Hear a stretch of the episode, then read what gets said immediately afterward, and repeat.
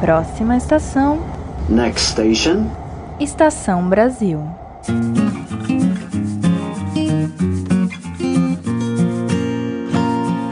Olá, ouvintes! Vocês desembarcaram no Estação Brasil, o podcast de história do Brasil do Leitor Obriga História. Meu nome é Ricardo Duve, eu sou o apresentador desse programa. Como vão vocês? Espero que bem, na medida do possível. Esse é o nosso quarto episódio que nós estamos gravando durante uma pandemia, é o quinto episódio do Estação Brasil. Mas então é algo realmente preocupante. Eu espero que todos vocês estejam bem, se cuidando e por aí vai. Então nós fizemos, para quem nos segue no Instagram e no Twitter, nós fizemos uma enquete a respeito né, do, do próximo no episódio do Estação Brasil. Vocês gostaram muito da ideia de abordar né, esse fenômeno das torcidas antifascistas, futebol e política. Então hoje nós temos aqui um episódio para vocês sobre história, política e futebol, que vai tratar desde a popularização do esporte até as torcidas antifascistas. Né? A gente vai cobrir um período bem longo da história do Brasil, da história do esporte no Brasil. E quando, eu quando nós decidimos por gravar esse episódio, eu não pensei em outra pessoa. Decidi convidar, né? e hoje nós vamos ter nosso primeiro convidado no Estação Brasil, meu amigo Tiago Santini Breda, que é um pesquisador, professor e mestre em história e que durante muito tempo na vida dele, né, nesses últimos anos, ele vem pesquisando a história do futebol no Brasil e tem dissertação a respeito e tal.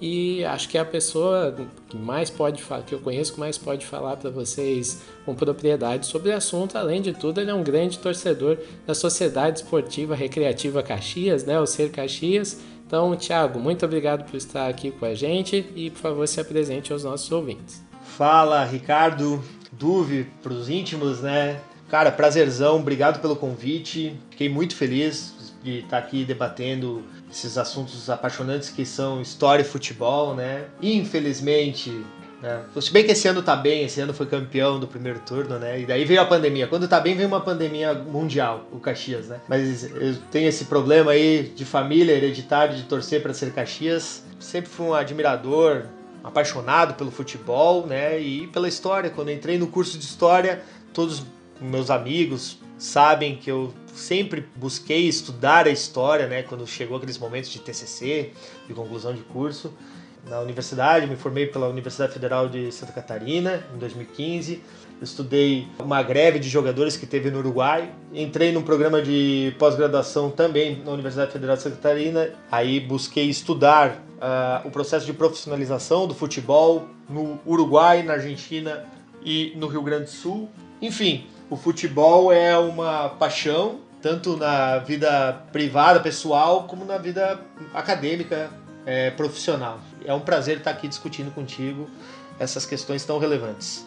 Ah, legal. Mais uma vez, muito obrigado, Thiago. E nesse episódio, como né, já está mencionado no título e nessa introdução, nós vamos iniciar esse episódio falando sobre como o futebol pode ser um objeto de estudo para a história. Ah, nós vamos tratar também sobre a chegada do futebol aqui no Brasil, o processo de popularização dele com o tempo, até chegar às torcidas antifascistas atuais. Né? Então, acho que a gente vai dar um bom contexto para a gente debater a respeito de história, futebol e política na história do Brasil.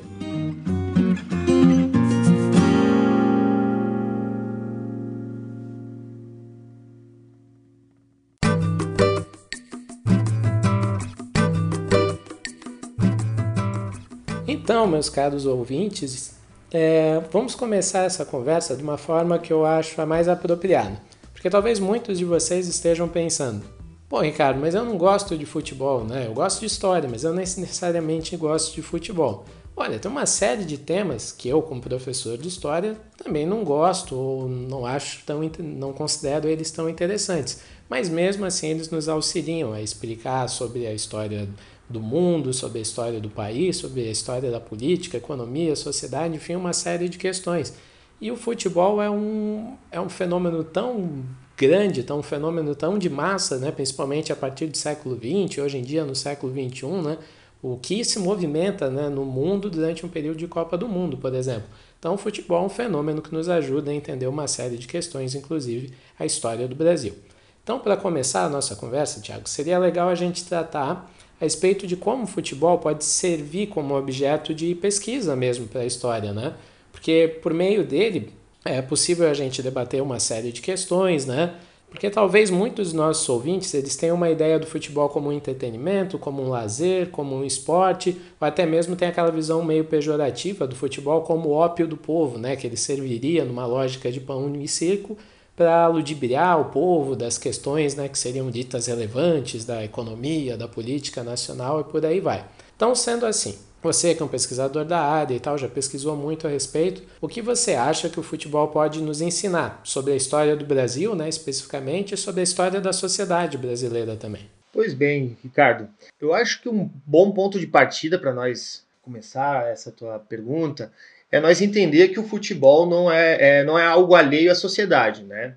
Ele não, se é, ele não é praticado e não é desenvolvido numa bolha. Então, o futebol faz parte da sociedade, particularmente nos países da América do Sul e no Brasil, faz parte intimamente da sociedade brasileira, né? Então, que nem tu falou, né? não importa se a pessoa gosta ou não de futebol, entender ele como algo relevante para a história partindo desse pressuposto que ele faz parte, não é algo alheio à sociedade, acho que já é um, um bom caminho. É, o futebol ele é um fenômeno social que, em primeiro lugar, ele lida com a paixão das pessoas. Então, de milhões e milhões de brasileiros e brasileiras que discutem, vivem o futebol cotidianamente nas suas casas, no trabalho, na rua, nos bares, né?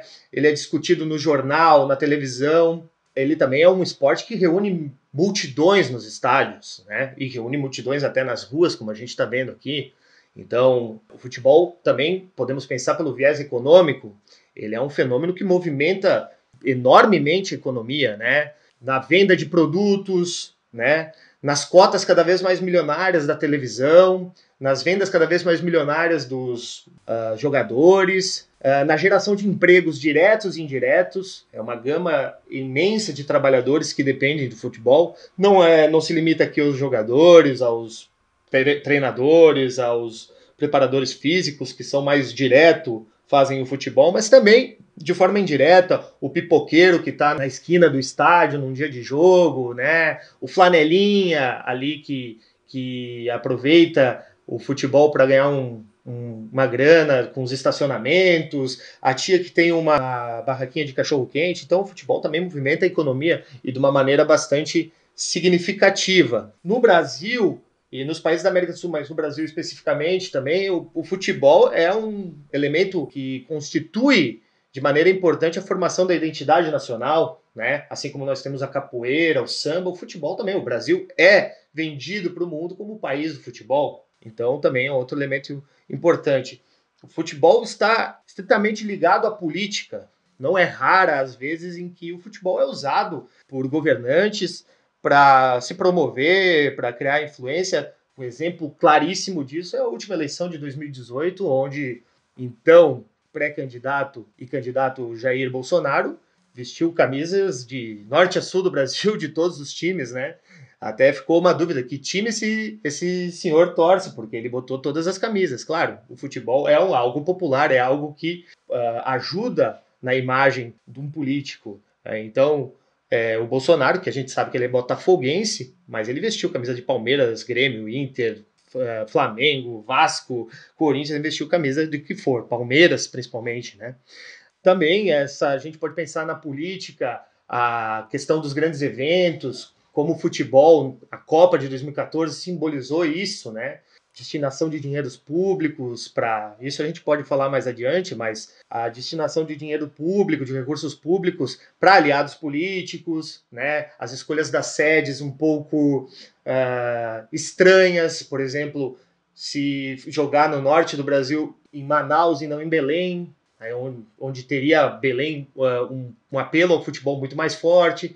Enfim, também é muito político o futebol. Então eu acho que essa gama de elementos, só esses elementos que a gente já falou, a gente já credencia o futebol como um objeto extremamente relevante para os estudos das ciências humanas e da história. Porque ele é um importante elemento cultural, social e econômico. Eu acredito que até pessoas que não gostam do futebol possivelmente alguns ouvintes aqui não, não, não acompanham, não gostam de futebol, mas eles entendem o futebol, com certeza, como um elemento importante da sociedade brasileira. Né?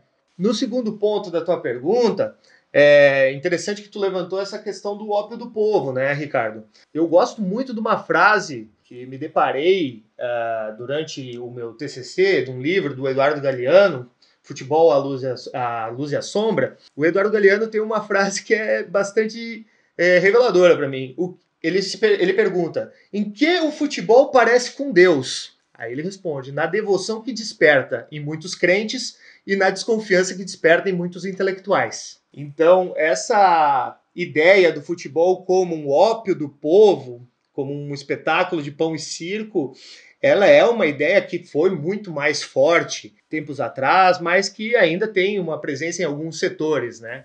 E o que denota, às vezes, um certo elitismo, parece mesmo, né? De que o futebol é algo popular, assim, é algo que movimenta mais paixões do que, sei lá, racionalidade, né? Então parece que o povo é movido por paixões, gosta de cachaça, samba e futebol, e enquanto a elite intelectual do país se preocupa com outras questões, né? Como a política, a economia e por aí vai, né? Exato. Eu acredito que assim, ó, nas universidades brasileiras, a gente, se a gente for fazer uma historiografia da história do futebol, ele sofria um preconceito, o futebol como tema, tanto da direita quanto, pra, quanto para a esquerda. A direita ah, tem um viés mais desse aí que tu falou, de considerar o futebol um esporte da ralé, um esporte muito popular, que as paixões são muito ardentes, então não é um objeto sério para se estudar. E na esquerda, quando começa eu acredito que, se eu salvo o engano, é, quando começam os programas, pipocar os programas de pós-graduação em ciências humanas, que é a década de 60, 70, é bom a gente lembrar que a gente estava no meio da ditadura militar, né? Sim. Então, o futebol, para a esquerda, para um grande setor da esquerda, ele representava uma forma de alienação, né? Então, da Copa de 70, né? Os é, que todo... não conhecem tão bem, é legal comentar. Exato. A Copa de 70, em 1970, o futebol, é, o Brasil se torna campeão mundial. É, anos antes baixou a I5, então o auge do, da repressão do, do regime e o, o, futebol sendo usado pelo regime é, incessantemente sendo usado pelo, pelo regime para promover o regime militar. Os né? jogadores são recebidos pelo Médici e tudo. Né? Sim, sim. Um controle, é, depois a gente pode falar mais disso, mas um controle fervoroso em cima da seleção, uma perseguição ao João Saldanha, que era o, o treinador da seleção, que tinha posições contrárias. Então, na esquerda brasileira, e dentro das universidades, para boa parte, claro que não todos, né? Mas boa parte acreditava que o futebol era uma forma de alienação. Aí que surge essa tese do ópio do povo, que é uma, uma frase que vem, uma referência que vem do Karl Marx, né? Uhum. Que ele faz num texto que acredito que é o texto A Crítica da Filosofia do Direito de Hegel, que ele define a religião como ópio do povo, né? Então, é, parcelas da, da intelectualidade brasileira se apropriam dessa frase do Marx para considerar o futebol uma espécie de eh, alienação das massas. Não pode ser considerado um assunto sério, um assunto pertinente, onde muito, seria muito mais sério, como tu falou, a política, a economia, os direitos humanos. Então, o futebol era visto como um assunto não sério, né? Nesse primeiro momento aí, que eu acredito que foi onde surgiu os programas de pós-graduação aí nas áreas de ciências humanas. Esse cenário ele começa a mudar no período da redemocratização, é, na, na, década de 80, começa a se ter, a se pipocar. Não que antes não tinha publicações importantes sobre futebol. Pô, uma publicação extremamente importante é do jornalista Mário Filho, o negro no futebol brasileiro. Né, o jornalista Mário Filho, irmão do Nelson Rodrigues, e ele é, leva o nome do estádio do Maracanã, né? Para ver a importância dele para o futebol brasileiro, ele faz uma publicação é, extremamente importante para a bibliografia do futebol. É, então tinha publicações, tinha trabalhos, mas durante a década de 80 a gente vai ver o futebol entrar nas universidades. No final da década de 80 e início de 90 a gente vê o futebol entrando como tema nas universidades. Aí tem um destaque para o trabalho do antropólogo o Roberto da Mata, né, que organiza o primeiro esforço coletivo de uma interdisciplinaridade do futebol, né, estudar antropologia, sociologia, história, geografia do futebol. nos anos 2000 se tem uma consolidação nas ciências humanas, então vai surgir uma série de, de trabalhos que vão é, estudar o futebol nos mais diferentes espectros, vamos dizer assim, nas mais diferentes uh, vertentes. É, então vai surgir um trabalho como o do Leonardo Pereira, que é o Futebol Mania, uma tese de doutorado fantástica na USP, que vai trabalhar a história social do futebol no Rio de Janeiro. Vai surgir o trabalho do professor Gilmar Mascarenhas, um geógrafo uh, da Universidade Estadual do Rio de Janeiro. Ele faz um doutorado também na USP é, infelizmente, o professor Gilmar aí cabe nota, falecido ano passado num, num trágico acidente de trânsito. É, ele faz um trabalho super importante que vai investigar a geografia do futebol, como que o futebol entrou no, no Brasil por diferentes regiões, ele destaca o Rio Grande do Sul. Então, em 2010, o historiador Flávio de Campos vai criar na USP o Núcleo Interdisciplinar de estudo sobre futebol e modalidades lúdicas, o Ludens, que eu recomendo aos ouvintes que dê uma olhada no Ludens, várias publicações de esportes de uma maneira geral, mas em especial o futebol, vão ser, vai se criar esse núcleo de pesquisa na USP, é, comandado pelo Flávio de Campos. Enfim, hoje a academia está com certeza mais, muito mais familiarizada e essa tese do ópio do povo está tá por baixa, né? Acredito que tá, o futebol hoje é um objeto bastante relevante. Então, entrando, é, só para finalizar, na segunda parte da tua pergunta, eu acredito que o futebol ele pode auxiliar a entender a história do Brasil de uma maneira multifacetada, né? Nós temos trabalho que, trabalhos que utilizam o futebol como objeto de pesquisa, vão trabalhar as questões raciais, o racismo. Pô, o Brasil é o país, uh, o país mais escravocrata da história, né? E que perdurou por mais tempo a escravidão, é óbvio que o racismo está presente na sociedade brasileira, isso é inegável. Né? Até teve o, o teu podcast sobre a abolição da escravatura, a gente vê claramente isso. E o futebol, como não está ali à sociedade, ele pode ser uma forma de entender o racismo na sociedade brasileira. Vai ter trabalhos sobre a questão de gênero, né? Então, trabalhos que vão, liderar, eh, vão lidar com o, o futebol feminino e essa brutal desigualdade que existe entre a modalidade no masculina e feminina, um trabalho bastante interessante da pesquisadora Área Fernandes Bonfim, que é trabalha pelo que eu pude pesquisar e no Museu do Futebol, né, outro lugar bastante interessante de produção de conhecimento científico sobre o futebol, ela vai trabalhar os, os, os primórdios do futebol feminino no Brasil, né, no meados da década de, de 10, quando começa a se praticar o futebol entre as mulheres, até a proibição na década de 40, com uma lei absurda do, do presidente Getúlio Vargas, do presidente Getúlio Vargas não, mas no governo Getúlio Vargas, em que é proibido futebol e outras práticas esportivas para as mulheres, a questão do circo como uma resistência dessa proibição. É, então, nós temos também trabalhos que vão trabalhar com a questão da homofobia presentes nos estádios, os xingamentos, os cantos das torcidas, né? Trabalhos da antropologia que vão trabalhar com o comportamento dos torcedores, então a questão das torcidas organizadas. Vai ter trabalhos que vão trabalhar na perspectiva de grandes eventos, como a Copa do Mundo, e os impactos sociais que esses eventos trazem.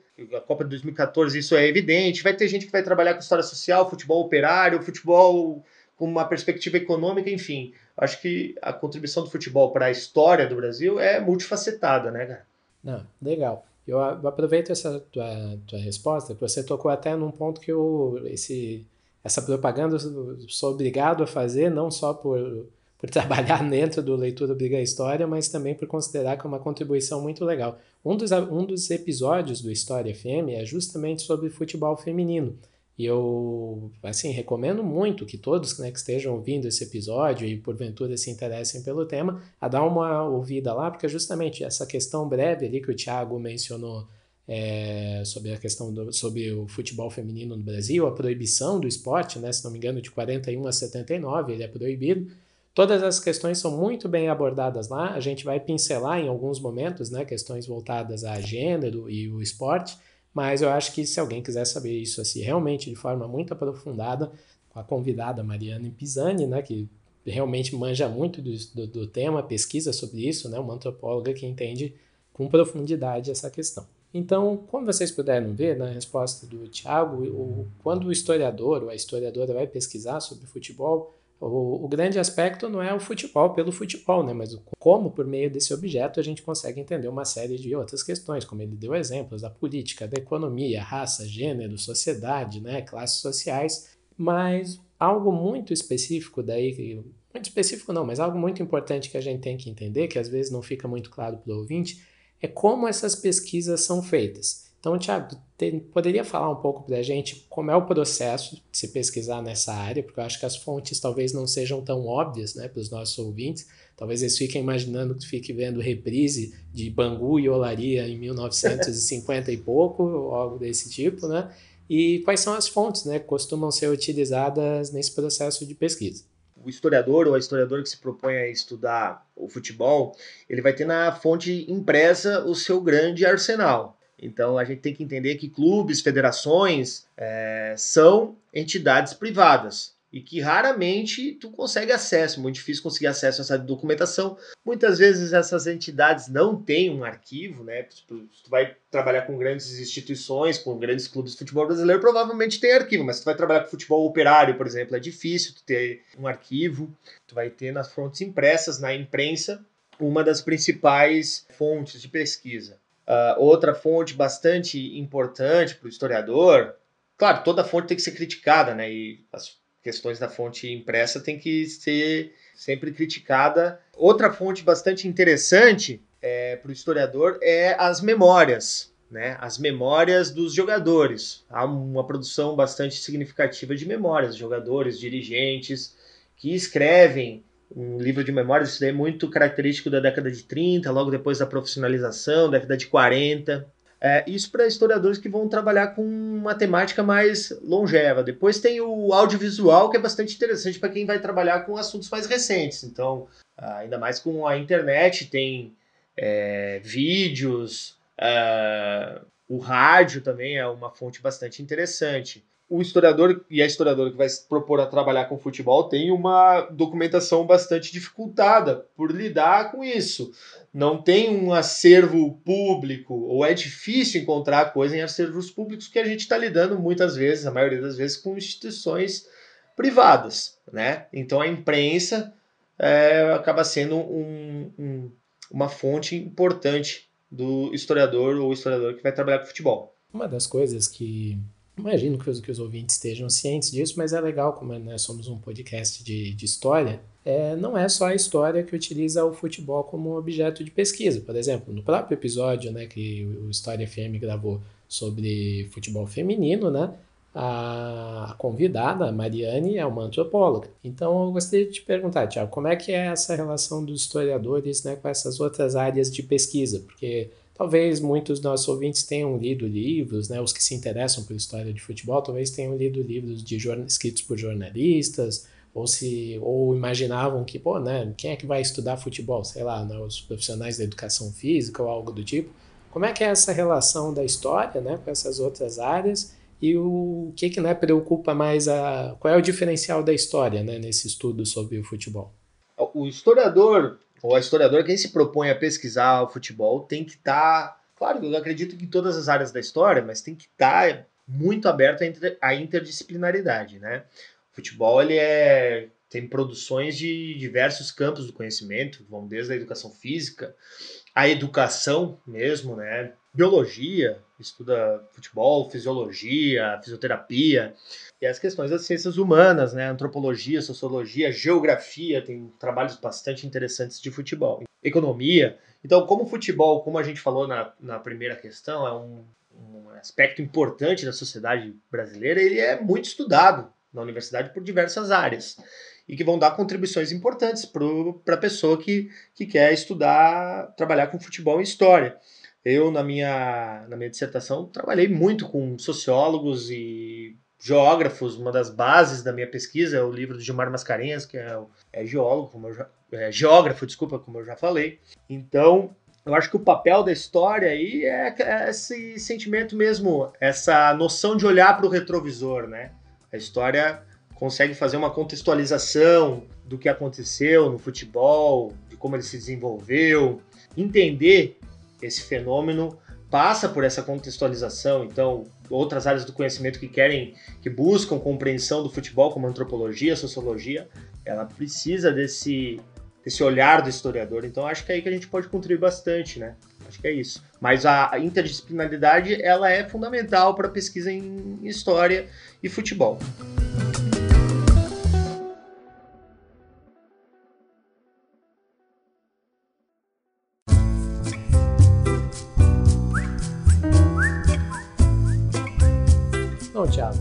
Nós vamos conversar um pouco a respeito desse, dessa chegada do futebol no Brasil.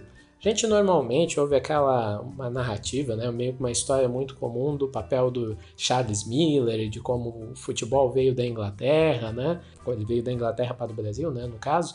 E você poderia contar um pouco para a gente de como se deu esse processo, se essa história realmente precisa, né, do papel do Charles Miller nesse processo todo? Como é que se deu esse movimento da chegada do futebol no Brasil? Então, Ricardo, uh, eu acredito que em história, a gente já debateu isso bastante na universidade, isso é um debate bastante relevante na universidade. Em história é recorrente a busca pela criação de mitos fundacionais, né? Então, com o futebol não é diferente. Né? Uma bibliografia mais tradicional do futebol brasileiro vai atribuir a duas figuras o símbolo, a alcunha de patronos fundadores do futebol brasileiro. Então, o Charles Miller para São Paulo e o Oscar Cox para o Rio de Janeiro são considerados os patronos do futebol brasileiro. Quem eram essas figuras? É, Charles Miller, ele era então e o Oscar Cox também, eles eram filhos da aristocracia brasileira. Eles eram membros de uma elite econômica. O Miller, por exemplo, ele era paulista e tinha seu pai um escocês. Uh, o pai dele ele era um importante funcionário alto escalão da São Paulo Highway Company, que era a empresa que controlava e construía as estradas de ferro que ligavam a região dos cafezais, né, no interior paulista, para o Porto de Santos. Então era um cara com bastante dinheiro, com bastante recursos. Aos 10 anos, o Charles foi enviado o Charles Miller foi enviado para a Inglaterra, em Southampton, para ter uma educação formal que não se tem com a mesma qualidade aqui no Brasil. E lá, a Inglaterra é o centro do capitalismo mundial naquele momento, né? Então, lá se produziu o que era considerado moderno, né? Vamos botar aí entre aspas. Então, o Charles, ele teve contato com várias modalidades esportivas. Ele praticou rugby, ele praticou turf, ele praticou esgrima, ele praticou remo, ele praticou uma série de atividades e entre elas o futebol. E foi o futebol que ele se adaptou. Ele até fez parte do time lá do Southampton da, da sua escola.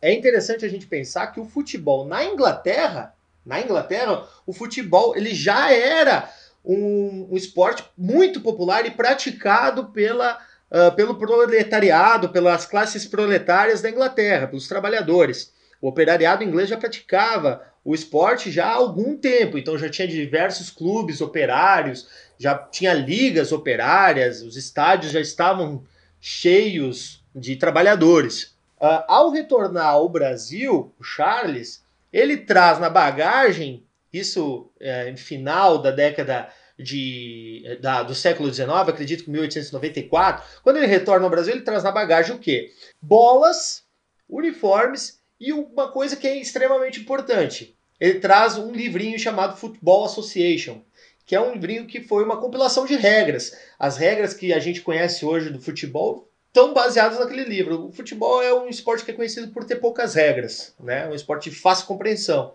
Então toda essa coisa do 11 para cada lado, 45 minutos cada tempo, é, escanteio, enfim, pênalti, todas essas questões estão no Futebol Association, que é um livro que foi uma compilação para uh, é, organizar a prática do futebol. Foi em 1863.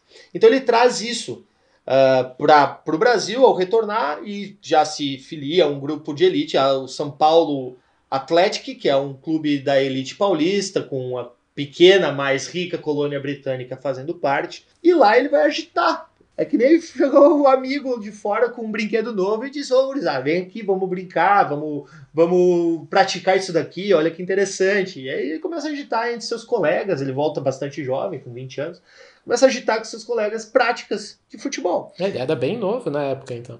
Sim, sim, ele era novo. Ele passou 10 anos, se eu não me engano, né, salvo engano, na Inglaterra, tendo a sua formação e volta para o Brasil com essa novidade, né? Que não era bem uma novidade, né? O, o, como eu falar adiante, o futebol já estava presente no Brasil. O Oscar Cox, uma história exatamente igual, né? Muito parecida. Só que ele era carioca pai dele era o vice-cônsul da Inglaterra nos Estados Unidos, do, no Brasil, desculpa, vice-cônsul da Inglaterra no Brasil. E ele é um, um, dos fundadores do Rio Cricket, um clube de Niterói extremamente de elite da colônia inglesa. o Oscar ele foi estudar na Suíça. Na né? Suíça, Europa já também já tinha uma presença do futebol nos seus currículos. E ele traz também materiais esportivos para a prática do futebol e o livro de regras. O Cox, que depois foi o, um dos fundadores do primeiro clube do Rio de Janeiro dedicado exclusivamente ao futebol, o primeiro clube desses grandes, que é o Fluminense.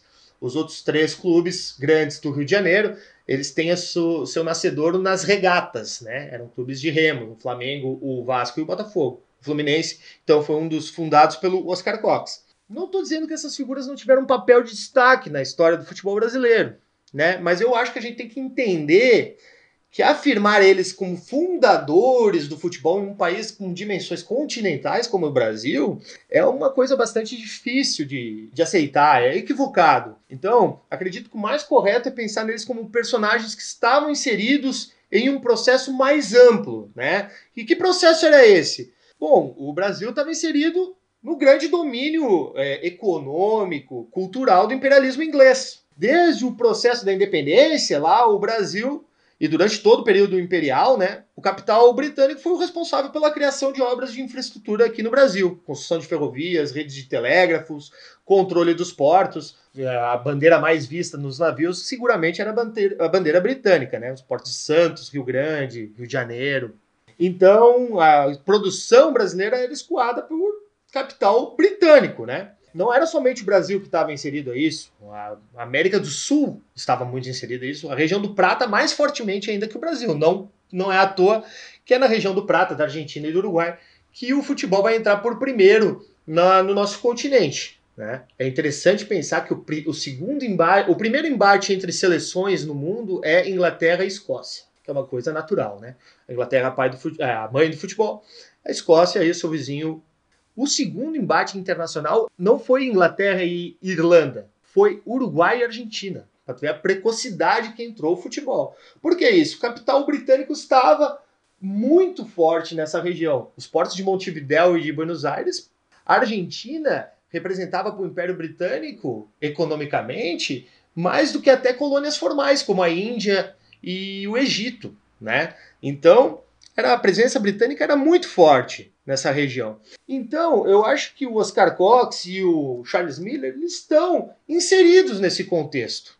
Por exemplo, o Gilmar Mascarenhas mostra que no Rio Grande do Sul, por que, que nós temos o, o clube mais velho do Brasil, o Clube Rio Grande, fica no Rio Grande do Sul? Pô, um clube que está no porto, ou seja, tem contato direto com marinheiros, então a prática do futebol entre marinheiros foi uma das introduções no Brasil, uma das redes de introdução do futebol no Brasil. O Rio Grande do Sul também tá, tem outra característica que é uma grande fronteira com o Uruguai e Argentina. E a fronteira viva, porque no restante das fronteiras do Brasil a gente tem fronteiras com espaços geográficos grandes de vazio demográfico. Então o Rio Grande do Sul ele tem essa característica. Outra rede de entrada do futebol no Brasil são as instituições religiosas, como os maristas, os jesuítas, que já tinham no seu currículo uma prática muito semelhante ao futebol. Talvez não tinha o Futebol Association, mas tinha uma prática semelhante ao futebol. Então, os funcionários dessas empresas ferrovias e telégrafos ingleses também praticavam futebol antes da chegada do Charles Miller e do Oscar Cox. Então, eu acho que eles fazem parte de um, estão inseridos num processo. Não, não concordo com essa narrativa de querer torná-los eles como patronos do futebol brasileiro, que é muito comum, é muito característico quando a gente vai criar uma história oficial de determinado assunto. Muito diferente a gente analisar como o futebol já estava sendo produzido em uma série de locais que talvez os historiadores demoraram muito mais tempo para conseguir encontrar esses registros né, do futebol sendo praticado de, de modo mais informal, como, né, como você falou, entre os trabalhadores né, e, e uma série de locais, do que esse caráter meio oficialesco né, que passa a ter com o Charles Miller e com o Cox, né, que até era um dos objetivos dele, né, pelo que você está, pelo que tu tá contando pra gente, né? Sim, sim, exatamente. A gente tem que entender, compreender o futebol como uma rede, uma, teve diversas entradas, né? Entradas no, no, no, desse vasto território que é o Brasil, né? Claro que onde tinha o capital inglês mais forte, ele pegou mais rápido, né? Regiões do Brasil que não tinham, é, por exemplo, a cidade da Paraíba, que é o que viria a se tornar João Pessoa, né? João Pessoa ela adota esse nome depois do assassinato de João Pessoa na década de 30. A cidade da Paraíba, a gente tem uma presença britânica muito menor do que no Rio Grande do Sul, no São Paulo, no Rio de Janeiro. Então a gente vai ver, por exemplo, que na Paraíba a gente teve o primeiro, eh, os primeiros registros de futebol em 1908, então 20 anos quase depois que São Paulo. Aqui em Santa Catarina, a gente fala em Santa Catarina, né? Só lembrando os ouvintes, em Florianópolis, o futebol chegou muito pela presença do Colégio Catarinense jesuíta, que, como eu falei para vocês, tinha um currículo. É, então também tem uma, uma, uma história diferente. Então, é, acredito que é isso. O futebol ele tem diversas entradas no futebol, no, no espaço brasileiro. Então, é, rejeito essa, essa construção da, do Oscar Cox e do Charles Miller. Não rejeito a importância deles, com certeza tiveram uma importância, né? nas duas principais metrópoles do, do, do país, mas não concordo como ser que são os pais, fundadores do futebol no Brasil. E uma outra dúvida né, que, eu, que eu tenho, que acho que talvez nossos ouvintes tenham. Hoje em dia, certamente o futebol, acho que é quase que indiscutível, é o esporte mais popular do Brasil. Talvez da América do Sul, muito provavelmente do mundo, não sei. Mas certamente aqui no Brasil ele é o esporte mais popular. Mas nesse processo, que, né, nessa história que a gente está contando da inserção do futebol aqui no Brasil, é, ele começa muito como um esporte praticado, né? Você já deu alguns exemplos que um pouco desconstroem essa ideia até do que eu vou afirmar, mas eminentemente assim ele começa sendo praticado por muitos membros da elite, das elites brasileiras, né? Ele é um, um esporte das elites e que com o tempo ele vai se tornando cada vez mais popular, aquela ideia que a gente tem de estádio cheio, de torcida, do, do futebol, assim como o esporte do, do povão, colocando entre aspas né, esse povão. É, então, como você pode, como você pode contar para a gente a respeito né, desse primeiro momento do futebol no Brasil sendo praticado por, essa, por essas elites? Sim, no início o Brasil, ele, o futebol, ele chega como uma prática das elites, né? Retomo aquilo que eu falei anteriormente. Na, na Inglaterra já não era assim. Né? Isso é interessante da gente pensar. Mas é muito ligado a tudo isso que nós falamos da influência do imperialismo britânico, né? Não era apenas os investimentos financeiros que vinham na bagagem desse imperialismo, né? Os padrões de comportamento também eram produtos dessa presença dos britânicos. E esses padrões de comportamento eles eram apreciados pela elite brasileira. Né? Era tido como moderno. Por exemplo, a prática do footing, que é nada mais é que tu caminhar, né? O footing era uma coisa apreciada naquele período, então caminhar. A prática de tomar café da tarde, é, o, o, chá da tarde, né, uma adaptação brasileira para o chá da tarde, uhum. é uma prática que vem também do, do costume britânico, né? Então, e também vinha as práticas esportivas. O esporte e um estilo de vida saudável é interessante a gente pensar que era uma novidade no Brasil. O Brasil foi o país mais escravocrata do mundo, onde a força física sempre foi considerado algo degradante. Ter músculos uh, não era visto com bons olhos, pois era muito associado ao corpo dos escravos e dos trabalhadores braçais. Então a elite brasileira não desprezava músculo, desprezava o esforço físico. E isso começa a mudar, o desenvolvimento do capitalismo, essa visão de mundo começa a mudar. Então, final do século XIX, o, o, o desenvolvimento de uma vida saudável, de práticas esportivas, começa a ser exaltado. E isso chega no Brasil também. Então, os clubes de elite começam a adotar práticas esportivas, esses clubes de maioria de origem britânica, traz práticas esportivas da importa desse imperialismo britânico, o cricket, o badminton, o turf, a esgrima, o remo, o rugby e também o futebol. É, é interessante notar como, então, como tem esportes britânicos né, no mundo. É, isso é com certeza consequência desse grande império que, o, que a Grã-Bretanha tinha no período. Então, a educação física, a prática esportiva para a saúde do corpo passaram a fazer parte dos programas curriculares das escolas, onde estudava essa elite. Esses sujeitos, esses praticantes de esportes, eles passaram a ser denominados como sportsmen. Sportsman. Ou seja, eram pessoas que dedicavam o seu tempo livre, e tempo livre eles tinham de sobra, porque eles não trabalhavam. De uma maneira geral, o rico não trabalha. É, então eles dedicavam esse tempo livre e que eles tinham bastante para praticar esportes, para levar um hábito de vida saudável. Então, os esportes eram Ficar regidos grandão. por essa lógica. Oi? Ficar grandão. Ficar grandão, exatamente. Enquanto tá- o trabalhador lá não tem tempo livre para nada, eles têm tempo para praticar o esporte, sempre com aquela coisa do jogo limpo, essa essa coisa chata que a FIFA trouxe do fair play, né? Não que não seja necessário a gente ser limpo jogando futebol, mas aquela coisa institucionalizada da FIFA do fair play, isso é uma ideia que vem desde aquele tempo, jogo limpo, o, onde o espírito competidor era desprezível, o, o espírito de vencer é, a qualquer custo era desprezível. O importante era praticar, era a amizade entre os praticantes. Por isso que desde o início o amadorismo é uma premissa no futebol brasileiro, porque ele faz parte das elites. Tem que ter tempo livre para tu praticar. Portanto, os primeiros jogos, sim, os primeiros clubes, os primeiros torneios eram organizados no seio dessa elite brasileira. É só a gente pensar os estádios. No primeiro momento, os estádios eram extremamente pequenos. Por quê? Porque era para ir a família, para ir os amigos apreciar esse, esses embates, né? A própria palavra torcer no, no podcast que tu citou da Mariane, ela fala que vem muito das mulheres que ficavam torcendo lencinhos. A gente traduz os nomes do futebol para quase todas as palavras o escanteio, que, que antes era corner, quase todas as palavras a gente tem uma tradução. Mas a palavra torcedor, fãs, que seria em, em inglês, essa palavra a gente tem uma, uma denominação própria. Assim como no espanhol também tem a denominação própria do hinchar, ou seja, inflamar. Então, para essa figura do torcedor, é, a gente vê que nos primeiros estágios era muito restrita. A família, a mãe, as mulheres, a- né, os amigos que,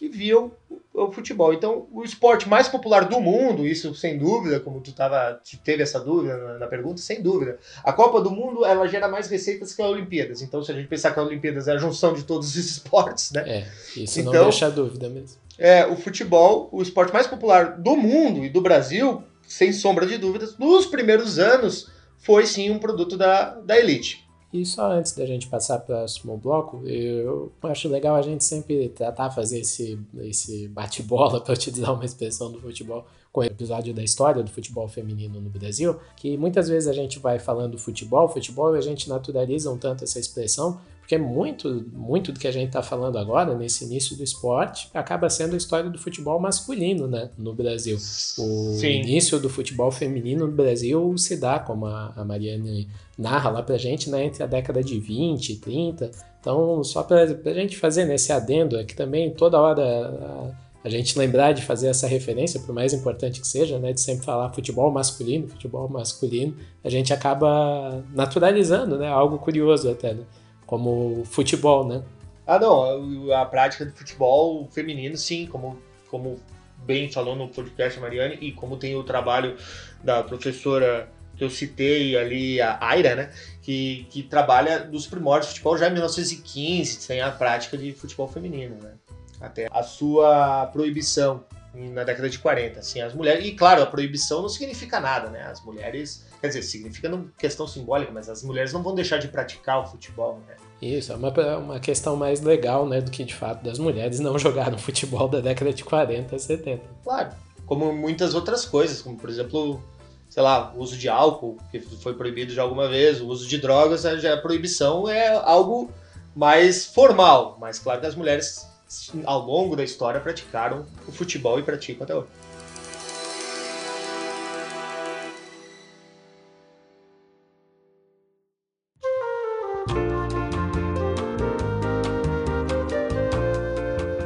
Thiago, nessa parte, eu gostaria de perguntar, talvez agora né, a gente vai adentrando num, num dos temas que os ouvintes mais estão ansiosos por ouvir. A gente falou um pouco sobre como esse esporte adentrou o Brasil, como né, ele estava relacionado a vários desses hábitos né, que as elites brasileiras estavam também adotando né, da, da Inglaterra e por aí vai. Mas como é que se deu esse processo que o futebol foi se tornando cada vez mais popular no Brasil, né? Foi indo cada vez mais ao encontro do povo e ele começou a tomar né, essas feições de um fenômeno esportivo, social, cultural que a gente tem hoje em dia, né? Daquela ideia de Vasco e Flamengo, Maracanã lotado, envolvendo paixões assim é, imensas mesmo, né? É um, é um, movimento, é um fenômeno social absurdo, né? O futebol, tendo em vista o tamanho, né, que hoje em dia ele tem, né? Como a gente falou, de Copa do Mundo e tudo, né? Como é que se deu então esse processo aqui no Brasil, né? Do futebol das elites para o povo, né? Essa popularização do esporte.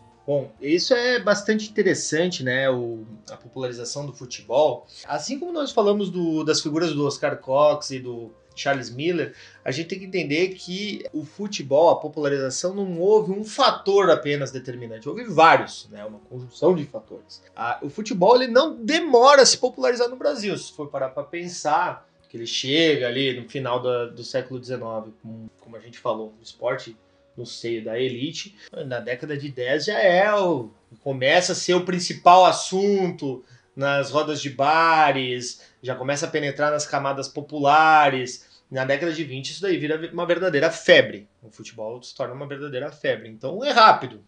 Se a gente pensar em história, 15, 20 anos é rápido. Tem uma série de fatores que vão contribuir para que o futebol se torne esse fenômeno popular, né? Primeiro, como eu já até citei, um, um fator importante é uh, os portos e as ferrovias. Então, as práticas de marinheiros. Uh, o Porto do Rio de Janeiro é uma região muito populosa né, naquele período. Uh, os marinheiros faziam jogos, as pessoas curiosas, né, os populares, assim como a elite também ficou curiosa pelo futebol, a população pobre, a população uh, geral aí do, do, das cidades ficaram curiosos, o que, que esses caras estão fazendo, né? Então, a prática dos marinheiros em cidades como Rio Grande, como eu já falei, que foi o primeiro clube brasileiro de futebol, é, cidades como Santos, cidades como o Rio de Janeiro, é bastante interessante, né? Também os funcionários de ferrovias também praticavam, os funcionários ingleses, a gente tem que entender que era uma elite dos funcionários ingleses que praticavam, mas começaram, eles também se relacionavam com os outros funcionários brasileiros, vamos dizer assim, né? E isso foi passando, foi se passando. E o futebol tem uma vantagem muito interessante, né? Eu, isso é uma opinião minha, alguns historiadores também acreditam nisso. O futebol tem uma vantagem bastante interessante pela facilidade da improvisação. Isso é uma característica do futebol. A gente pode jogar futebol com uma bola de meia e dois chinelos. Você consegue fazer 20 pessoas jogar. Né? Imagina aí a baliza, uma altura considerável aceitável para um gol, faz uma bola de meia, uma bola de bexiga e sai jogando. Então o futebol tem essa facilidade, não é que nem, por exemplo, o remo, que tu precisa primeiramente do mar, né? Ou de um, um lago, alguma coisa assim, e depois de um, um, barco, né? Um remo, enfim, outras, outros esportes como esgrima, que tu precisa de um material extremamente específico, né? E o futebol tem essa vantagem. Então, esse papel dos, dos portos, ferrovias, a, notícia vai se espalhando, essa prática vai se espalhando. No Rio Grande do Sul, o Gilmar Mascarenhas é interessante, o futebol do, no Rio Grande do Sul se popularizou muito através da fronteira gaúcha, né? O Pampa, a campanha. No início do século XX, era muito mais fácil para um cidadão de Uruguaiana, Alegrete, que são regiões perto da fronteira, era muito mais fácil ir até Montevidéu e Buenos Aires, uma notícia chegar de Montevidéu e Buenos Aires, do que a Porto Alegre. Porque a produção uh, de carnes do, da campanha gaúcha era escoada muitas vezes pelo porto de Montevidéu.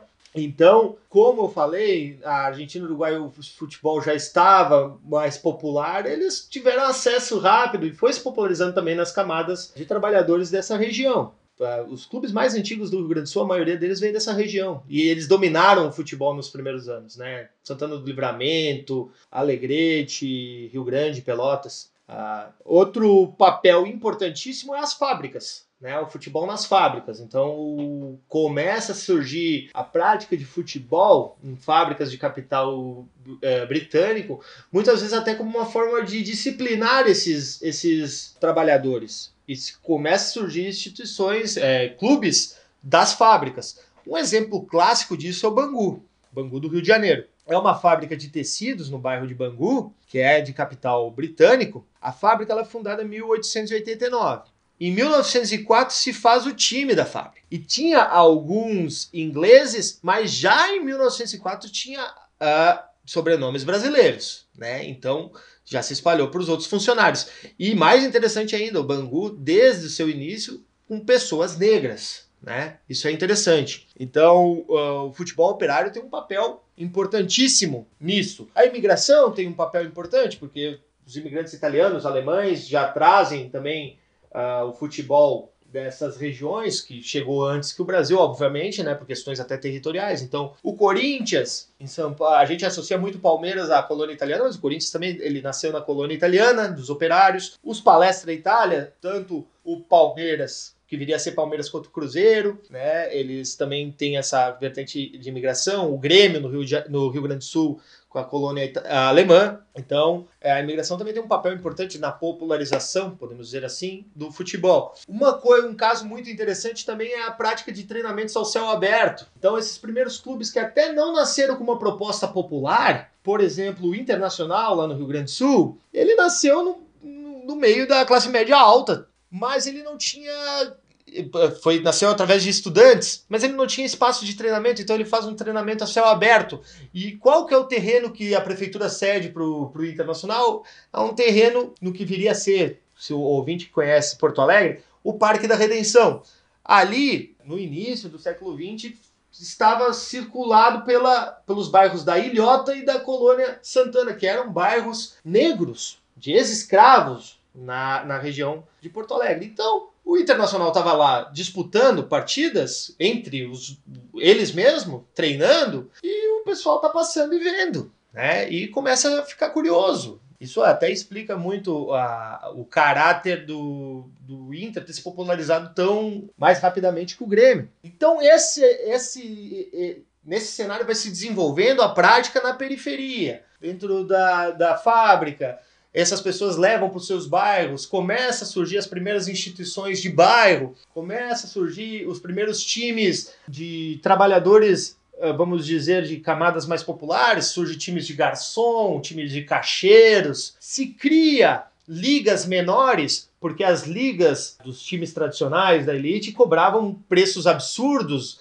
é, joias absurdas para entrar, e era impossível para esses times menores entrarem então se cria ligas menores, um, ligas operárias. Um bom exemplo vindo de Porto Alegre também é a Liga da Canela Preta, é algo muito estudado, também conhecida como Liga do Sabão, porque a Liga Porto Alegrense dos times, a Liga Metropolitana dos times mais tradicionais, onde estava Grêmio, Inter, São José, era conhecida como a Liga do Sabonete. Então a Liga do Sabão era dos times aí de ex-escravos, de bairros bem populares, de cacheiros, de garis, garçons, fazem um time e disputam essa liga. Muito interessante a gente pensar que é no, na, ah, na década de 20 que o futebol começa a perder chama tanto a atenção, começa a entrar na mídia, começa a entrar no interesse da população, que ele começa a perder esse espírito de fair play, de sportsman, não importa se ganha ou se perde, né? Essa coisa não, não funciona no futebol. Futebol é guerra, tu gosta de futebol, sabe disso.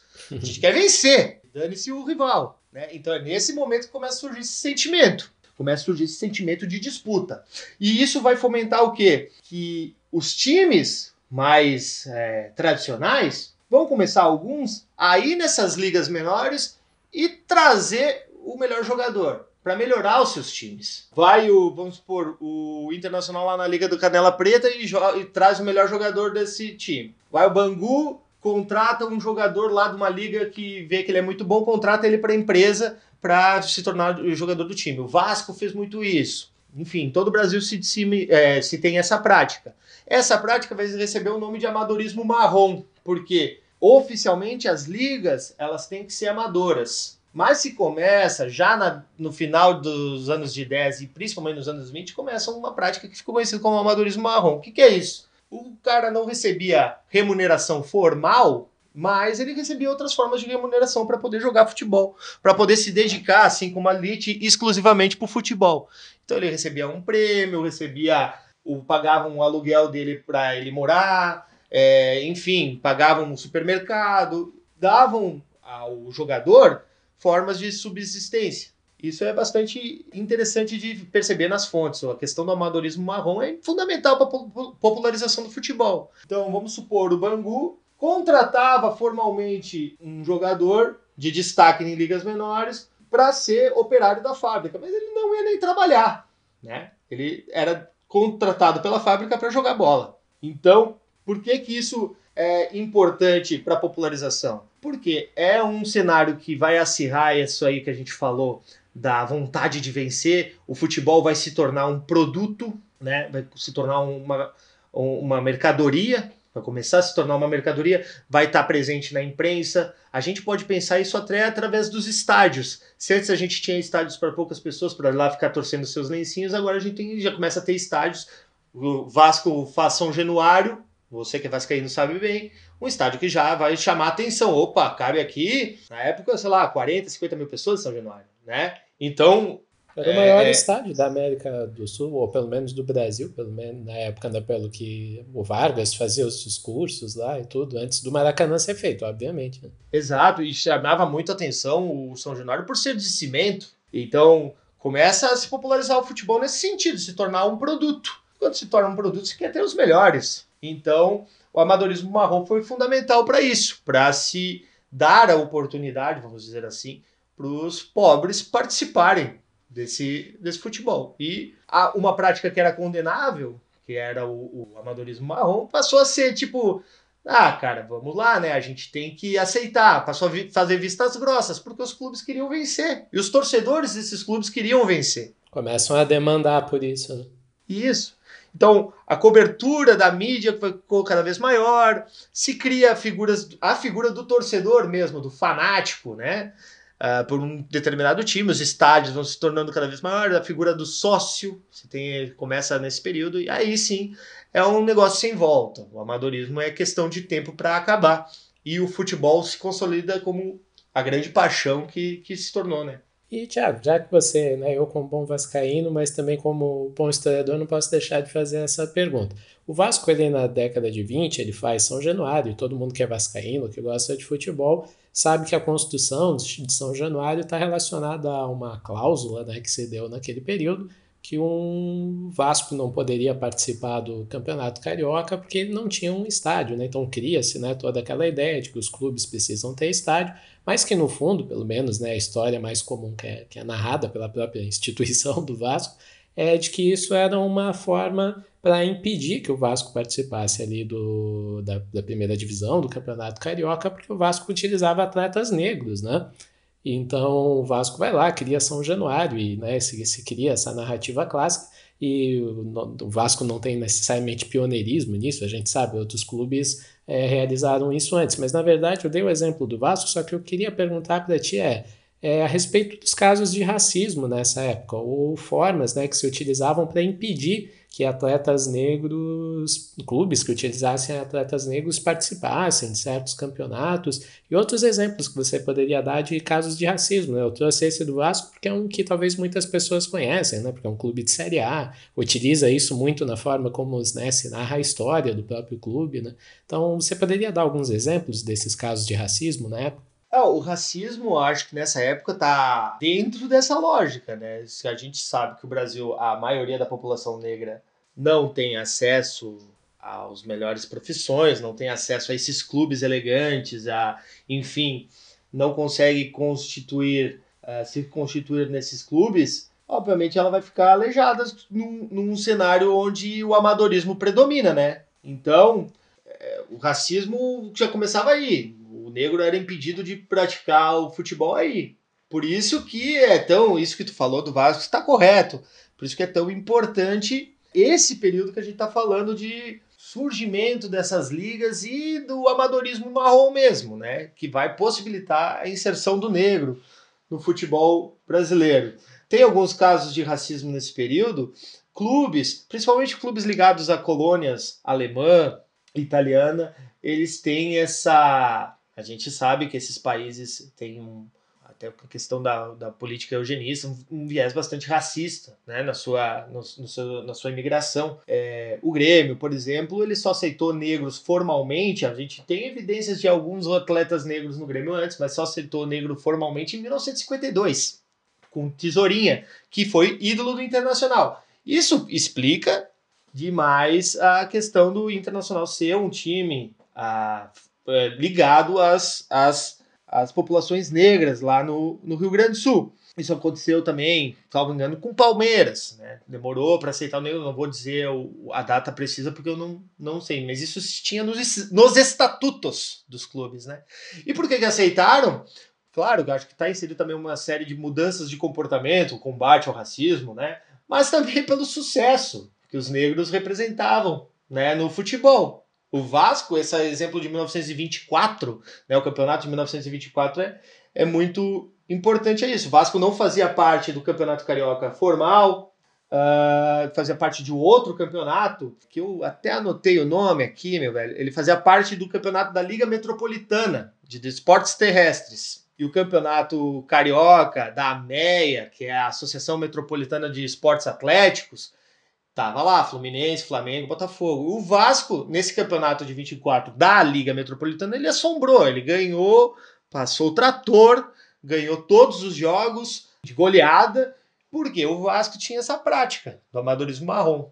Foi pioneiro nisso no Rio, Grande, no, no Rio de Janeiro, principalmente nos, no, se a gente pensar nos grandes clubes. Né? A gente sabe que o Bangu teve negros antes, mas o Vasco adotava isso, a prática de trazer jogadores negros.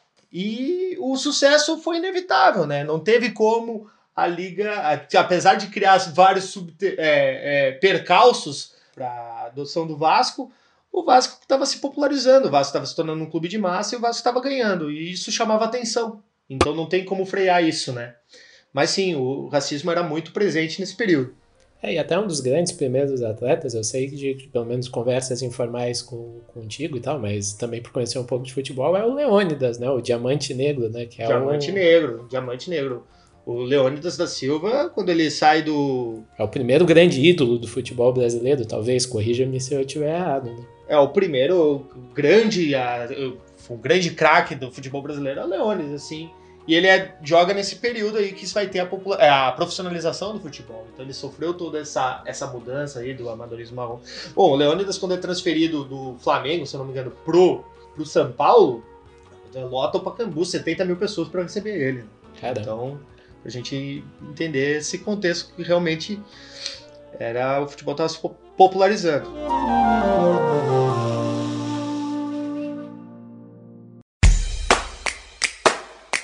A campanha do Leitura Obriga História, além de financiar o canal no YouTube, mantém esse e diversos outros podcasts de história no ar. A partir de R$ reais por mês você financia todos eles e a partir de R$ reais você pode ouvir a maioria deles com antecedência. Então acesse apoia.se barra Obriga História e colabore para manter todas essas iniciativas educacionais gratuitas no ar.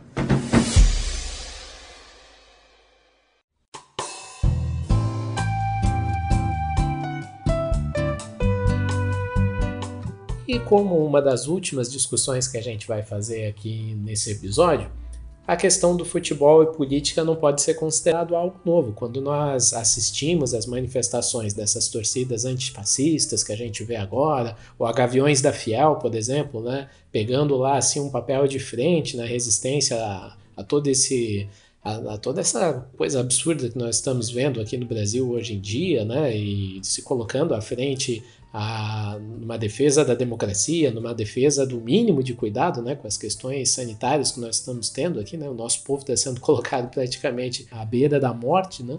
Então, quando a gente vê toda essa situação no Brasil e esse papel que as torcidas estão tendo, ah, pode causar estranhamento para alguns, mas certamente para historiadores minimamente versados na história do Brasil e um pouquinho versados, no mínimo, na história do futebol, isso não é algo novo. Porque futebol e política caminharam de forma conjunta, como o Thiago já deu vários exemplos aqui hoje no episódio. Mas, Thiago, assim, se resta alguma dúvida para algum ouvinte que está escutando o nosso episódio, poderias dar algum, alguns exemplos da história do Brasil de quando é, essa, essa relação entre futebol e política talvez ficou ainda mais explícita do que já tem na imprensa brasileira, né, ainda hoje, infelizmente tem na, na, imprensa brasileira, em parte dos torcedores, essa, esse completo absurdo de achar que futebol e política não se misturam. Como as pessoas que falam isso, como por exemplo o Thiago Leifert, o Caio Ribeiro, são pessoas que não percebem que simplesmente o, o fato de achar que futebol e política não se misturam é um ato político, né? Então, isso é uma lorota. Com certeza, futebol e política se misturam muito, tem muito a ver. E acho que tudo isso que a gente está conversando é, faz, faz total sentido se a gente pensar que futebol e política se misturam sim. o Brasil tem uma série de exemplos, uh, o mundo tem uma série de exemplos de como o esporte e o futebol em destaque são usados ou para tanto para manifestações políticas como também por políticos, né, para alavancar sua popularidade e outros aspectos, né? Saindo um pouquinho do Brasil, eu sei que não é o foco, mas Hitler, o que fez com a Olimpíadas de 36, o uso que uh, Mussolini deu ao bicampeonato italiano 34 e 38 da Copa do Mundo. Aqui no Brasil, como a gente já falou, você, como um bom vascaíno, sabe que Vargas dava seus comícios no estádio São Januário, no Dia do Trabalho, é, no estádio do Pacaembu também. E isso, essas celebrações uh, posteriormente ou, ou anteriormente vinham com jogos de futebol, né? Então Vargas tem nos seus é, registros da Copa de 38 que ele fala, ele se mostra surpreso de como o, o Brasil não anda em dia de jogo do selecionado brasileiro na Copa do Mundo. O período da ditadura militar no Brasil é claríssimo. A gente tem um grande documentário que sugiro aos ouvintes que, que assistam, feito pelo Lúcio de Castro, Memórias de Chumbo, é, tem disponível no YouTube a ditadura militar é claríssima a influência da política e futebol, né? Na Copa de 66, que é a primeira Copa da ditadura, né? No ano de 66, a primeira Copa depois do, do regime, a gente tem o selecionado, quatro seleções brasileiras, a seleção verde, amarela, azul e branca. Mais de 80 atletas foram convocados para a Copa, uma total bagunça, claro, porque queria agradar gregos e troianos, né? Queria consolidar o regime, né? E aí, pra bagunça total, o Brasil foi mal pra caramba na Copa, foi eliminado por Portugal. Então, na Copa de 70, daí já tem um contrário, uma preocupação com o futebol. Brasil aí, uh, recém saído do AI5, saído não, começado o AI5, né? 70 brutalidades contra os direitos humanos lá em cima no Brasil e, Brasil, e, e a presidência e a ditadura usou o futebol como propaganda de maneira incessante. Primeiro perseguiu o João Saldanha. O João Saldanha era o treinador do Brasil, que ia comandar a Copa, e ele era filiado ao Partido Comunista do Brasil, que depois entrou na clandestinidade. Então, João Saldanha muito não foi, sei lá, torturado ou capturado por sua influência na sociedade através do futebol, né? E o regime fez que, que o João Saldanha saísse do comando técnico do Brasil, botou o Zagallo, cara, um sujeito que sempre foi muito ligado a esses, essas pessoas ali, né, a, a, vamos dizer, ao Estado, botou o Zagallo como treinador e fez um, um verdadeiro aparato de guerra para essa Copa do Mundo, se organizou de uma maneira muito sólida. Se a Copa de 66 foi uma bagunça, a Copa de 70 foi uma total organização e controle do regime. E o sucesso da seleção é, Milico tem, tem sorte, né, Ricardo? Né? Uhum. Eles tiveram sorte de ter a maior seleção de todos os tempos no auge da ditadura. Isso é, infelizmente, pô, Tostão, Rivelino, Pelé, Jairzinho, cara, não tem como perder, tá ligado? Então, o sucesso foi extremamente usado, aquela música infame lá do Pra Frente Brasil, que a Regina Duarte cantou esses dias, todo brasileiro sabia, né? 90 milhões em ação claro, influência da, da política na, no futebol, o uso político do futebol. Na ditadura também nós temos os campeonatos nacionais, cara. A formação dos campeonatos nacionais, principalmente já no período da, da, da abertura, né? É, onde tivemos campeonato com 80, 94 times, cara. Até tinha a frase, tu é um grande pesquisador do tema, deve saber. Onde a arena vai mal, mais um time no nacional, né? Então, os caras eles utilizavam aí a, o futebol como ferramenta de troca política. Então, Arena e, e a Mal botam time nacional. Chegamos a ter 80, 90 e poucos times no Campeonato Brasileiro, quando no, no mundo já estava consolidado a fórmula de 20 times, né, pontos corridos. E é um período também que a televisão se torna o grande meio de comunicação no Brasil, né, década de 70 e 80, né, então, por exemplo, é, o fenômeno Zico, por exemplo, é algo que é muito televisionado, né? Aquele grande time do Flamengo da década de 80 e tal, né? Tudo isso faz o esporte ir crescendo cada vez mais também, né? Claro, claro, não, sem dúvida. O papel da televisão para o futebol crescer de uma maneira exponencial é, é fundamental. Aliás, uma curiosidade: o primeiro jogo transmitido a cores no Brasil foi Caxias e Grêmio. E o primeiro gol a cores da, do, do, da TV brasileira, pasmem, é do Caxias. Foi um a um. Porque o, o, o Milicão, me foge o nome, mas o Milicão, que era responsável pelas comunicações, ele era caxiense, certo? Então ele, ele, ele era torcedor do Caxias. Não sei se era torcedor do Caxias aí, eu posso estar falando besteira, mas ele utilizou né, o Caxias como forma de, de alavancar aí a, as transmissões. Então, esse papel da, da Arena, né, o, o, o Arena, o partido Arena utilizar o futebol como forma de alavancar a política é, é, é gritante, né? Nós temos também outro grande exemplo, aí já de a gente falou exemplos de como o futebol foi utilizado, mas também tem exemplos de como as torcidas se manifestavam, né? Então a Coliguei, cara, do Grêmio, na década de 70, início de 80, é bastante interessante, né? A primeira torcida organizada, pelo menos eh, que se tem notícia, gay, que vai reivindicar direitos dos torcedores homossexuais do Grêmio, no meio da ditadura, algo extremamente interessante e, e até emocionante de tu falar, né? Democracia corintiana, cara, que é um orgulho de todo corintiano, esse período de autogestão do clube, uma democracia, um clube mais um dos mais populares do Brasil, saudar e brindar a democracia ainda em meio ao, ao regime ditatorial, ou seja, foi um dos, uma coisa muito importante para o processo de redemocratização do Brasil também, das diretas já, a democracia corintiana. A gente pode usar também, como eu falei no início, as diversas camisas do senhor Jair Messias Bolsonaro, né? Também é uma forma de, de usar o futebol como ganho político. Copa do Mundo de 2014, como aliados políticos foram uh, brindados com fartos recursos públicos, né?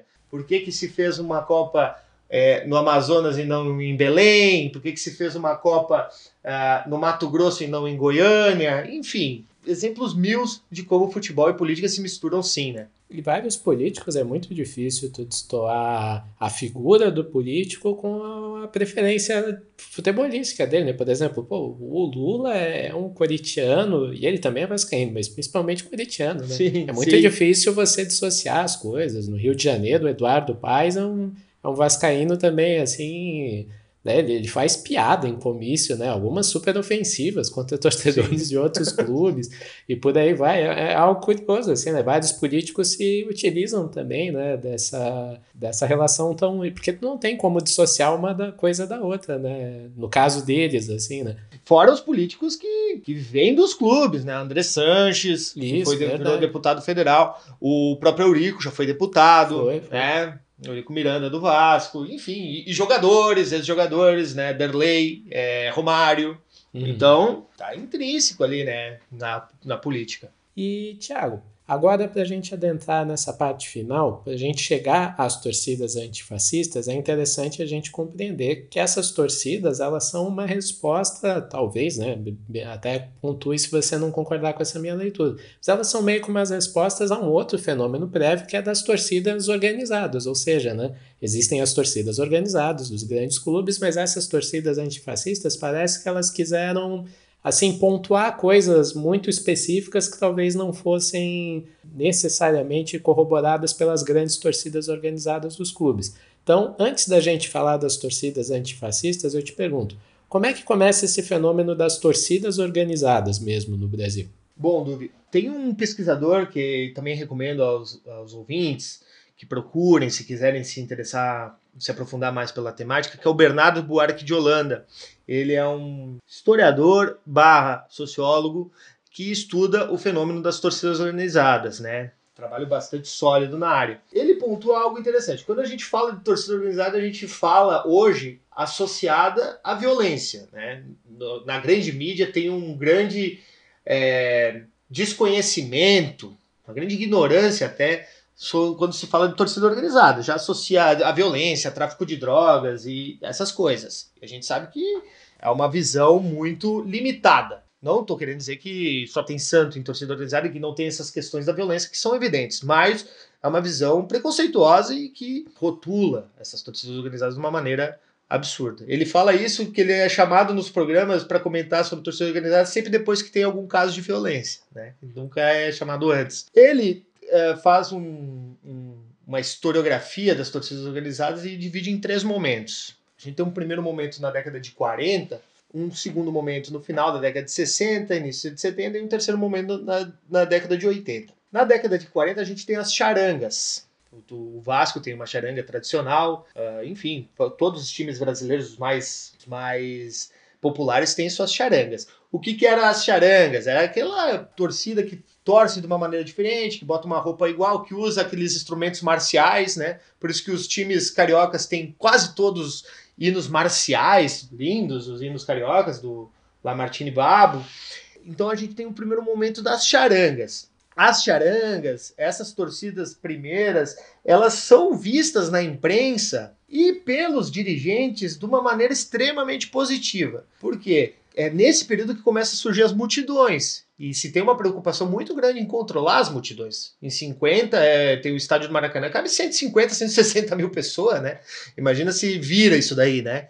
Então, o papel da charanga, o papel do líder dessa torcida é quase como um papel de polícia também, auxiliar de polícia. Se identificava muito claramente seu líder, é, ele tinha essa, esse respeito, vamos dizer assim, e, e ele era bem visto pelos dirigentes e pela imprensa. Até tem o Mário Filho criou o duelo de torcidas, no Jornal dos Esportes, lá no Rio de Janeiro, que ele exaltava essa questão das torcidas, as músicas. As músicas muitas vezes elas eram criadas para combater o palavrão, se tornou um efeito contrário nos dias atuais, né? Mas eles combatiam os palavrões, então faziam umas músicas, enfim. Então esse é o primeiro movimento de torcida no Brasil. Na década de 60, isso é muito interessante, final da de 60, início da de 70, no auge da ditadura, surge a segunda leva de torcidas organizadas. Aí que surge sim as torcidas organizadas no Brasil. Então a primeira que se tem notícia é 67, é a força, não, não é força jovem, mas enfim, aqui vai se tornar a, a torcida organizada do Flamengo, a torcida jovem do Flamengo. Primeiro, sangue, sangue Jovem era o primeiro nome dela, depois se tornou torcida jovem do Flamengo. Em 67, 69 a gente tem o surgimento de várias, a Gaviões da Fiel, uh, no Rio Grande do Sul a Camisa 12 do Internacional, a Tupi, enfim, surge várias. No, no, Rio de Janeiro surge todas as jovens. Isso é interessante no Rio de Janeiro, tem a torcida jovem do Vasco, torcida jovem do Botafogo e a Young Flu. Young é jovem em inglês, né? O Fluminense sempre tem essa, essa, essa pegada meio, meio soberbe, né? é. Daí tem a, a, questão, desculpa torcedores do Fluminense aí que estão ouvindo, mas é a Young Flu, então são todas torcidas jovens. Então surgem essas torcidas por quê? Elas surgem para combater o mal dirigente, para questionar jogador. Então elas não eram mais bem vistas, vamos dizer assim. São torcidas que surgem justamente para fazer política dentro do clube e não é o melhor momento para tu formar uma, uma coisa assim, né? Porque é bem no momento que a democracia é tipo e a participação política é atacada no Brasil. E elas são acusadas nesse período de uma certa subversão ou algo assim? Elas são controladas pela ditadura de alguma forma? Aí me falta um pouco de conhecimento, do, né? Tá. Nesse sentido, assim. Mas, mas o que eu sei te dizer é que essas torcidas já aí começa a mudança. Já que elas eram vistas de uma maneira positiva, essas novas já não. Já, já são associadas à,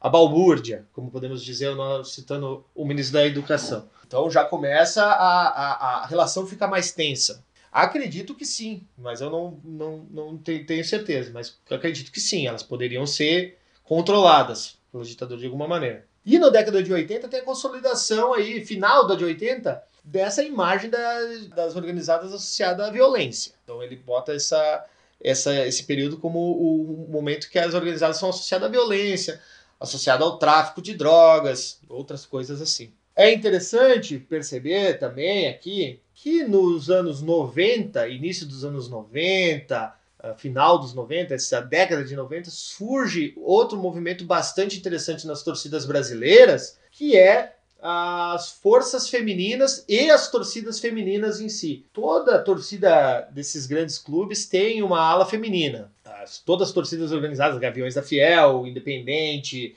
as torcidas jovens, a camisa 12, a mancha verde, todas essas têm a ala feminina, né? Tipo a comando feminino, força feminina, e elas surgem nesse período. E é interessante que elas surgem justamente para combater aí o assédio, a misoginia nos estádios, né? Elas surgem para dizer, não, as mulheres têm direito de estar aqui, de torcer, e não têm direito de ser importunada. Então surgem esse, esses movimentos de torcidas femininas, que é bastante interessante. Tem um trabalho que eu tive contato, que eu achei é, super legal, de uma menina chamada Carolina Farias Moraes, da Universidade da Bahia, que ela faz um trabalho dessas torcidas organizadas, os imbatíveis do Vitória e o Bamor, as forças femininas dessas duas torcidas, o Bamor do Bahia. Né? Então surge nesse período. E agora chegando talvez né, no, no ápice do, do, do, episódio, tendo em vista né, a importância desse fenômeno recente das torcidas antifascistas, né, como vocês podem ver, a gente contextualizou bastante né, toda, toda essa história do futebol no Brasil para então chegar nesse fenômeno recente das torcidas antifascistas. Então, Tiago, uma das coisas que acho que a gente já deixou bem claro que o futebol não é uma bolha e as torcidas antifascistas também não vivem numa bolha, né? Elas surgem com algumas demandas e algumas características que tem muito a ver com debates que nós estamos tendo aqui no Brasil no século XXI, né? tanto no campo político, econômico, as questões culturais. Né? Essas torcidas se colocam muito como antirracistas, anti-homofóbicas, além, né? acho que o antifascista ele, ele engloba uma série de questões. Então, como é que você vê o surgimento dessas torcidas? Você, como historiador, como é que você poderia comentar a respeito né, desse processo histórico que a gente está vivendo agora, né, com o surgimento dessas torcidas e elas fazendo política de uma forma tão aberta né, e claro? Ah, eu vejo com bastante entusiasmo, né? Eu acho bastante interessante. Eu, eu acho interessante perceber que essas torcidas elas nascem num período que elas são um movimento bem mais recente, a partir de 2014, 2015 começa a vir essas, essas torcidas antifascistas, esses grupos. E eles nascem num período que a gente consegue perceber uma elitização brutal do futebol brasileiro, que a, afasta cada vez mais os torcedores de baixa renda, essa essa escravidão do sócio torcedor, o, o, torcedor que não tem direito a, vamos supor, um time como o Vasco, que tem milhões de torcedores, uh, preso a frequentar São Januário só aqueles uh, eventuais sócios torcedores, né? Então, ela surge nesse momento uh, de elitização, nesse momento em que é proibido a festa, em que o futebol ele tem afasta o povo dos estádios. Eu acho bacana a gente pensar isso. Na Europa, que é o nascedor do, do fascismo, do nazismo, né? Isso já é um movimento mais antigo. Tem times até que são associados a correntes antifascistas. É o caso do St. Pauli na Alemanha, é, que a torcida ela se declara há muito tempo antifascista. Tem times que são antifranquistas na Espanha, por exemplo, o Raio Valecano, aliás, que você tem dúvida de torcer para o Atlético de Madrid e para o Real Madrid, torce para o Raio Valecano, que tem um time, uma história super bacana, um time também da capital Madrid. E a torcida é, antifascista, trabalha essas questões da homofobia, da violência de gênero, uma maneira bastante legal. E também na Europa tem times associados ao fascismo, né? Como a, a Lazio, na Itália, a torcida se orgulha né, do, de, desse viés fascista da torcida. Eu acho fantástico, porque essas torcidas ela trazem o, à tona para os estádios o debate do racismo, do machismo, da homofobia, que ainda são tão presentes aí na nossa, na nossa sociedade. Eu acho que uma característica fundamental dessas torcidas que vai diferir das torcidas organizadas é a questão da união, né? A união através de um, de um ideal uh, de luta, de, pela defesa da democracia, em defesa dos direitos humanos. E isso vai é, é um pouco mais é, dificultoso para torcedor organizado isso. Nas manifestações eu vejo isso bastante claro. Quando os núcleos antifascistas dos clubes tem, não tem problema nenhum em se unir, né? Até o Caxias, lá o meu time, fez um, um grupo antifascista bastante interessante, que estou fazendo parte e tal. E não tem problema nenhum em se unir ao Juventude, nosso rival antifascista, né? Mas os torcedores, o pessoal que vem da velha guarda, do, do, da torcida organizada, tem uma resistência, né? Eles não conseguem concordar muito com isso. Como assim estamos se juntando a eles, né? Então eu vejo na torcida organizada muito mais o confronto. Apesar da, das torcidas organizadas também tá tendo um papel fundamental aí nesse, nessas manifestações. É, isso é legal, né, de ver várias torcidas rivais, né, digamos assim, torcidas de clubes rivais, né, mas que se juntam nesse ideal, né, nesses ideais, né, como você colocou. Claro, e é muito mais facilitado nas torcidas antifascistas do que nas, nas torcidas organizadas que tem sim essa questão do confronto, né? Então, é interessante essas torcidas mais progressistas e antifascistas são importantes porque elas se posicionam e passam a disputar um espaço nas arquibancadas, principalmente num período em que o Brasil está se tornando cada vez mais conservador e autoritário, e como sofreu uma elitização o público que frequenta essas arquibancadas tem tendências, a gente sabe que a questão de classe é muito forte, tem tendências a ser mais conservador, é, então é legal eles marcar é, espaço na arquibancada e passar a mensagem de que certos comportamentos não são mais aceitos no futebol, como racismo, a homofobia. É, essas torcidas antifascistas estão conseguindo conquistas interessantes. É, infame canto que, que foi popularizado pela torcida mexicana de quando o goleiro vai o goleiro vai bater um tiro de meta, o goleiro rival, que eles cantam puto pro goleiro, né? É, as torcidas antifascistas conseguiram meio que erradicar isso dos estádios, né? Ou pelo menos lutam contra isso. Canto da geral do Grêmio, que para provocar o internacional, que fala: olha, festa macaco. As torcidas antifascistas também conseguem questionar isso. Eu acho isso muito interessante das torcidas antifascistas que elas questionam atitudes dos próprios clubes e tentam mudar. Então eu acho um fenômeno fantástico aí que a gente está presenciando e que, e que mostra isso, que o torcedor, o, o, pessoa que gosta de futebol não é um alienado. Ele tem total direito de se manifestar e pode usar essa sua paixão, o futebol, para se manifestar, para fazer política.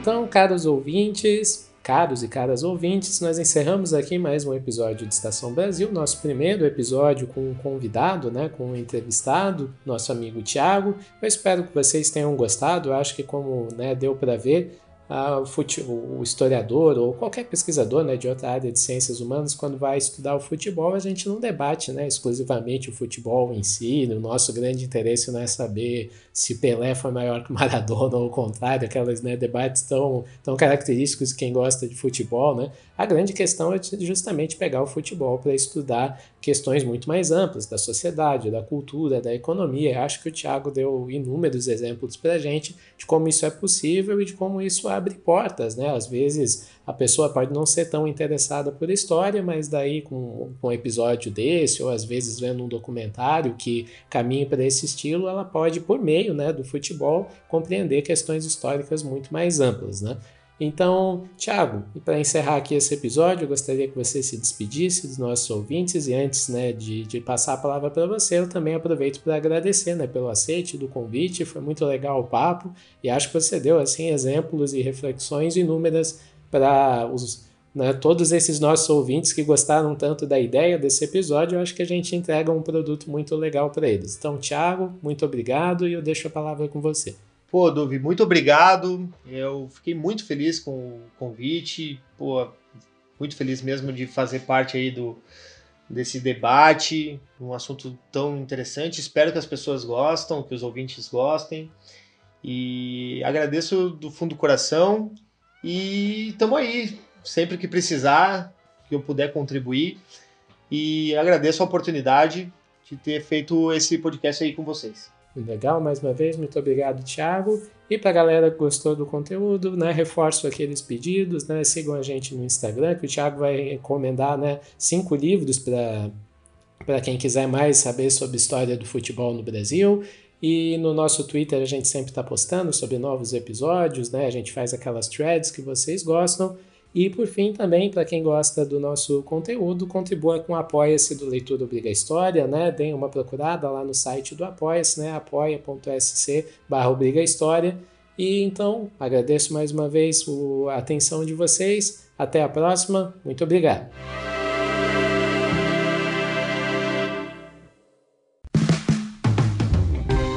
Este podcast foi financiado por nossos colaboradores no Apoia-se. Acesse apoia.se barra e contribua para manter este projeto educacional gratuito no ar.